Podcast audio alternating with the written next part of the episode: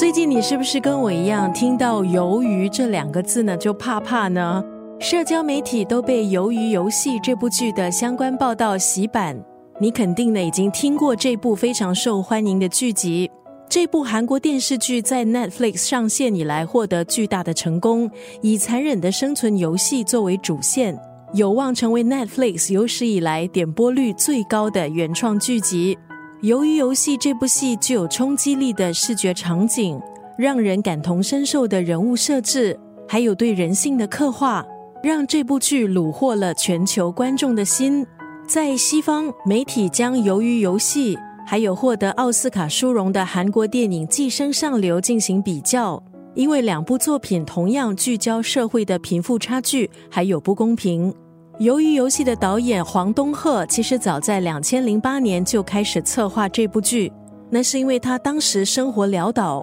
经济拮据，就把自己的挣扎、还有感受以及对社会的观察写进了这部剧的剧本。今天在九六三作家语录就要分享《由于游戏》这部戏当中的这一段台词：“我不曾像自己人生的主角般活着，这一生。”我想至少好好活过一回。我想自信的站在最前面。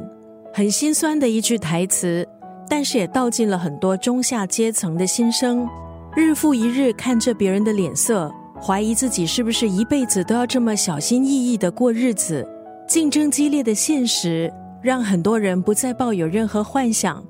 即使你付出再多的努力，必须要面对不是每个人都可以找到好工作。或是改善生活的现实。